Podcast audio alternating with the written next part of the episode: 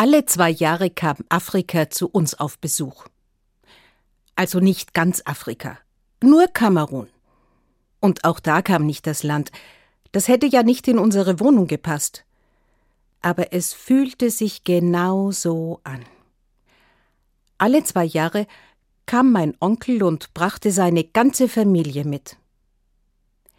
Sie lebten damals in Kamerun, und alle zwei Jahre hatten sie Heimaturlaub und machten sich auf die weite Reise von Kamerun bis nach Kärnten.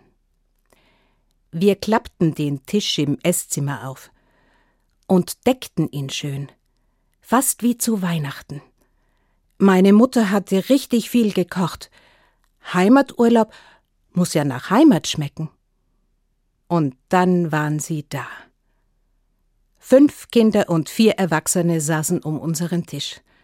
Und das Esszimmer war voll. Mit Reden und Lachen und mit Wiedersehensfreude und mit gutem Essen. Ich konnte richtig sehen, wie gut es ihnen schmeckte. Irgendwann, wenn der erste Hunger gestillt war, stand meine Tante auf und holte ihre Basttasche. Und dann holte sie Geschenke heraus. Ketten aus bunten Glasperlen, Stoffe bedruckt in leuchtenden Farben. Und einmal bekam ich auch eine Basttasche. Nicht so groß wie ihre, aber genauso schön. Mein Onkel hatte auch Geschenke dabei. Für meinen Vater. Das war ja sein Bruder. Einmal hat er ein ganz großes Holzbrett mitgebracht. Da hatte ein Künstler ein Bild hineingeschnitzt.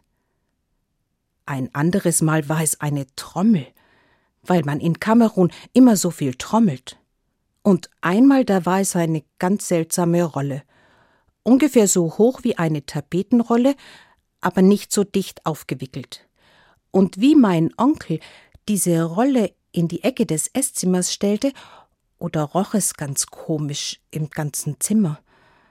Zum Glück roch das Essen besser, und wir vergaßen das bald. Nach dem Essen, da sagte mein Onkel zu meinem Vater Komm mit, jetzt zeige ich sie dir. Wir gehen hinaus auf den Flur, da haben wir Platz genug. Und die beiden Brüder gingen aus dem Esszimmer. Und ich schaute, dass ich schnell aufstand und in die Tür kam. Ich wollte doch sehen, was das war. Schon rollte mein Onkel diese Rolle ab, und der Geruch wurde ziemlich stark, so dass ich mir die Nase zuhielt. Und dann sah ich, da waren lauter Schuppen, die waren so groß wie der Daumennagel meines Vaters. Und diese Rolle wurde immer länger und länger. Die ist aber lang, sagte mein Vater. Ja, dabei ist die noch jung. Wäre sie ausgewachsen, wäre sie doppelt so lang. Doppelt so lang? Aber dann hätte sie gar nicht mehr auf unseren Flur gepasst. Dabei war unser Flur schon richtig lange.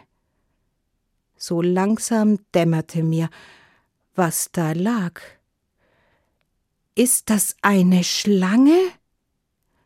Nur die Haut einer Schlange, sagte meine Mutter. Zum Glück. Aber mein Onkel, der drehte sich zu mir um. Das ist eine Python, eine Würgeschlange, Gudrun. Und da wurde mir, da wurde mir der Hals ganz eng. Und es gruselte mich. Ich schaute zu meinem Cousin und meinen Cousinen und bewunderte sie grenzenlos. Dass sie in einem Land leben wollten, wo es so gefährliche Tiere gab. Später hing diese Schlangenhaut im Arbeitszimmer meines Vaters, über der Couch. Und ich, ich kniete oft auf der Couch und schaute sie mir an. Wenn niemand im Zimmer war, dann strich ich auch ganz vorsichtig mit dem Finger über die Schuppen. Das sollte ich nicht tun, weil die lösten sich dann. Aber das ist nur ein einziges Mal passiert. Und die eine Schuppe, die habe ich ganz schnell in die Couch versteckt. Hat zum Glück niemand gemerkt. Ich hockte da doch so gerne und träumte mich in Geschichten. Denn Geschichten brachte mein Onkel auch mit. Auch die von Arthur und Tembi, er hat sie gehört in einem Dorf in Kamerun. Da hat sie ihm ein alter Mann erzählt. Arthur und Tempi, die lebten auch in so einem Dorf. Also in einem Dorf wirklich aus runden Lehmhütten mit Stroh gedeckt.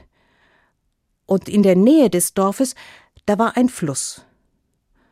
Und auf der einen Seite, da ging es zum Urwald und auf der anderen Seite, da ging es zum Grasland. Arthur und Tempi waren am selben Tag geboren. Aber sie waren ganz unterschiedlich. Arthur war genau und gewissenhaft und plante alles mit seinen Gedanken. Tembi war unbeschwert. Und er probierte aus. Und wenn es nicht gleich ging, na ja, dann ging's irgendwann später. Oder auch gar nicht. Eines Morgens, da rief der Vater Arthur und Tempi zu sich. Und der klang ganz feierlich. Es ist Zeit, meine Söhne. Und die Söhne schauten sich fragend an.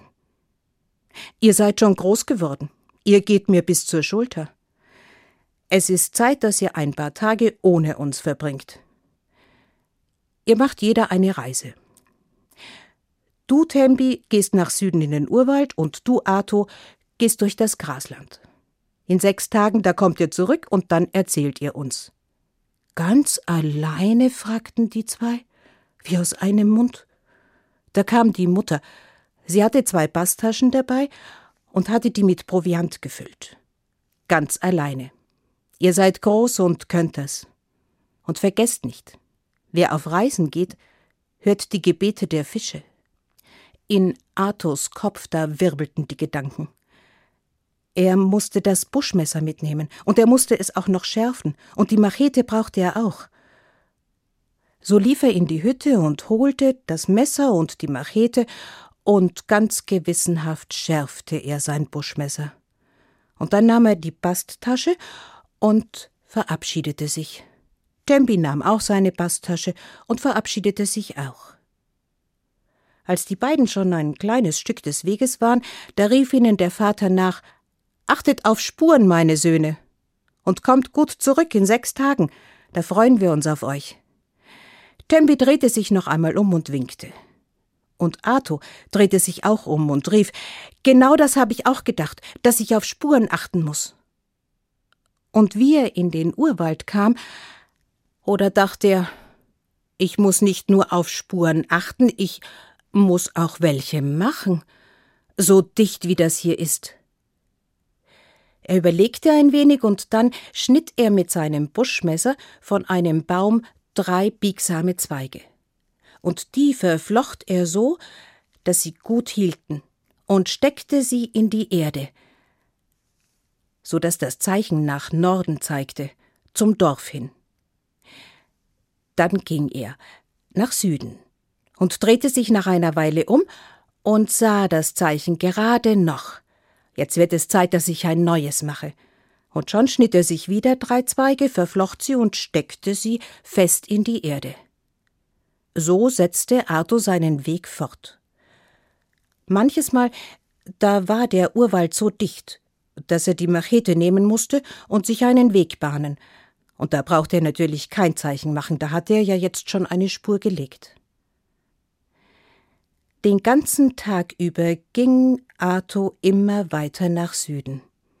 Und als die Sonne ganz schräg durch die Blätter blinzelte, dachte er, ich muss mir einen Schlafplatz suchen.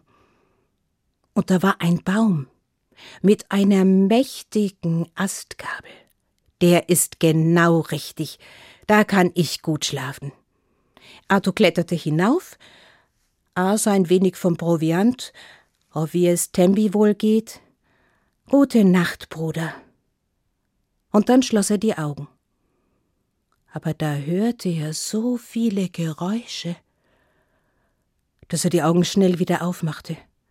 Ich hätte nicht gedacht, dass so viele Tiere in der Nacht wach sind. Und was, wenn auch die Python wach ist und Hunger hat und den Baum hinaufkriecht? Ich werde nicht schlafen. Arthur hielt sein Buschmesser fest in der Hand und blieb die ganze Nacht durch wach und war sehr froh als die Nachttiere des Urwaldes endlich einschliefen und die Sonne ihre Strahlen schräg durch die Blätter schickte, er aufstehen konnte und er vom Baum herunterklettern konnte und weiter wandern. Den ganzen Tag wanderte er weiter nach Süden und machte immer wieder seine Zeichen. Am Abend des zweiten Tages, da zog ein Geruch in seine Nase, oh, dass ihm das Wasser im Mund zusammenlief. Das roch nach Holzfeuer und nach gebratenem Fleisch. Da knurrte es plötzlich ganz laut, und er drehte sich um und schaute, wo da dieses hungrige Tier war, bis er merkte, das war sein eigener Magen. Oder war er sehr erleichtert? Und dann schnupperte er noch einmal. Nun kam dieser Geruch nicht aus Süden, aber da lachte er sich aus. Er machte sich schnell einen Wegweiser, und dann ging er nur noch der Nase nach. Und kam bald zum Fluss. Da saßen zwei Männer und brieten ein schönes Stück Fleisch über dem Feuer. Willst du mit uns essen? Komm, wir haben genug. Da setzte Arthur sich hin und bekam ein Stück Fleisch, und das schmeckte so gut. Nach dem Essen, da fragten die beiden Männer Woher kommst du und wohin gehst du? Erzähle uns. Ah ja, und Arthur hätte so gern erzählt, aber er war so müde, und alle Worte, die lagen auf seiner Zunge und schliefen.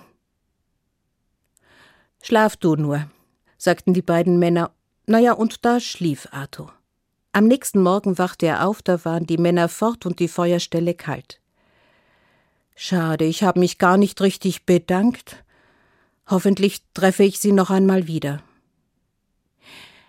Dann ging Arthur zurück zu dem Wegweiser und setzte seinen Weg nach Süden fort. Und rechnete nach, das war der dritte Tag. Schade eigentlich.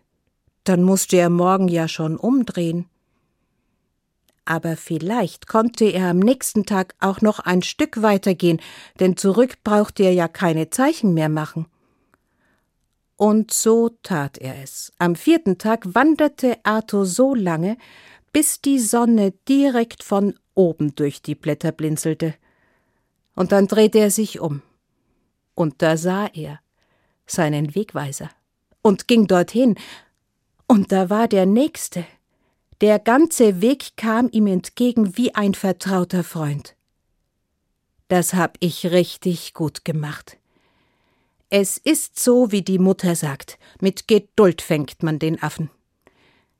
Vergnügt ging Arthur den ganzen Weg zurück und kam am sechsten Tag rechtzeitig an. Und sie begrüßten ihn und waren froh, denn da konnte er mithelfen für das Fest, das am Abend stattfinden würde. Ja, und Tembi? Wie war es wohl Tembi ergangen? Tembi war ja ins Grasland gegangen. Und wie er dorthin kam, dachte er gut, dass ich so groß bin. Ich kann gerade eben über die Grasspitzen schauen. Jetzt brauche ich nur einen Weg. Und er suchte ein wenig. Da war ein Pfad. Nicht breit, aber breit genug. Und den nehme ich. Der wird schon irgendwie nach Norden gehen. Tempi schlug den Pfad ein und fragte sich, wer den wohl getrampelt hat. Waren es Gazellen oder Antilopen? Und da hörte er etwas und blickte über das Gras, und da sprang ein Rudel Gazellen. Oh, wie schön sie springen. Und so elegant. Na, jetzt weiß ich, Gazellen waren das nicht. Die brauchen keinen Pfad trampeln. Ich will auch versuchen, ob ich so springen kann. Eine Weile sprang Tempi den Weg entlang und lachte sich selber aus. Und es wurde ihm heiß. Die Sonne, die stand schon bald direkt über ihm. Und er lief auf seinem eigenen Schatten.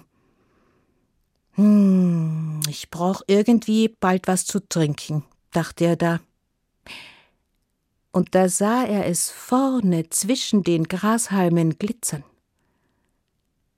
Der Pfad führte ihn genau zum Fluss. Da setzte Tembi sich hin, und er trank, und dann planschte er mit den Füßen im Wasser.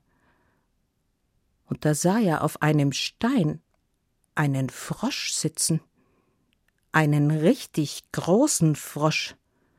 Du bist ja ein richtiger Goliath. Und der Frosch, der pumpte sich auf und wurde größer und größer und größer, und Tembi schüttelte den Kopf. Die Mutter sagt immer, der Löwe hat seine Mähne aus Furcht. Du brauchst dich nicht fürchten, ich tu dir nichts. Und der Frosch, der ließ alle Luft wieder aus sich heraus und sackte in sich zusammen, sah Tembi dann noch eine Weile aus seinen glubschigen Augen an und sprang ins Wasser. Ich gehe auch bald weiter, ich will nur noch ein wenig den Gebeten der Fische zuhören. Tembi blieb am Fluss sitzen und freute sich über das Glitzern des Wassers, bis die Sonne ihre Strahlen ganz schräg über die Grashalme schickte und es am Himmel schon ein bisschen rosa wurde. Oh, ich glaube, ich muss mir einen Schlafplatz suchen. Tempi stand auf und ging den Pfad weiter. Und da war eine Kuhle im Gras, eine Kuhle genau so groß, wie er eine brauchte. Da hat mir irgendein Tier ein Bett gemacht. Tembi legte sich hinein und schaute in den Himmel. Der wurde rasch dunkel, und die Sterne fingen an zu glitzern. Wie schön das ist. Wie es Arthur wohl geht? Ach, ich schick ihm einen schönen Traum. Am nächsten Morgen ging Tembi weiter und der Pfad, der schlängelte sich durch das Gras. Was hat wohl der Vater gemeint, als er sagte, wir sollen auf Spuren achten? Ich muss ihn fragen, wenn ich wieder zu Hause bin. Da machte der Weg eine Biegung, und da erschrak Tempi, denn da kam jemand. Es war ein Mädchen. Ungefähr so alt wie er. Und das Mädchen war genauso erschrocken. Tembi fing sich als erster wieder. Schön dich zu sehen. Wie ist dein Wohlbefinden und das deines Vaters und deiner Mutter und das deiner Großeltern und auch der anderen Großeltern und deiner Onkel und Tanten und aller Geschwister? Das Mädchen lachte. Das hast du aber wirklich gut gelehrt. Es geht allen gut, danke. Aber was machst du hier? Da wusste Tempi nicht gleich, was er sagen sollte. Ich achte auf Spuren. Das gefiel dem Mädchen. Möchtest du vielleicht mit mir ins Dorf kommen? Wir freuen uns immer so über Besuch. Ah ja, das wollte Tembi gern. Und als sie bei dem Dorf ankamen, da liefen die Kinder auf ihn zu. Spielst du mit uns Fußball?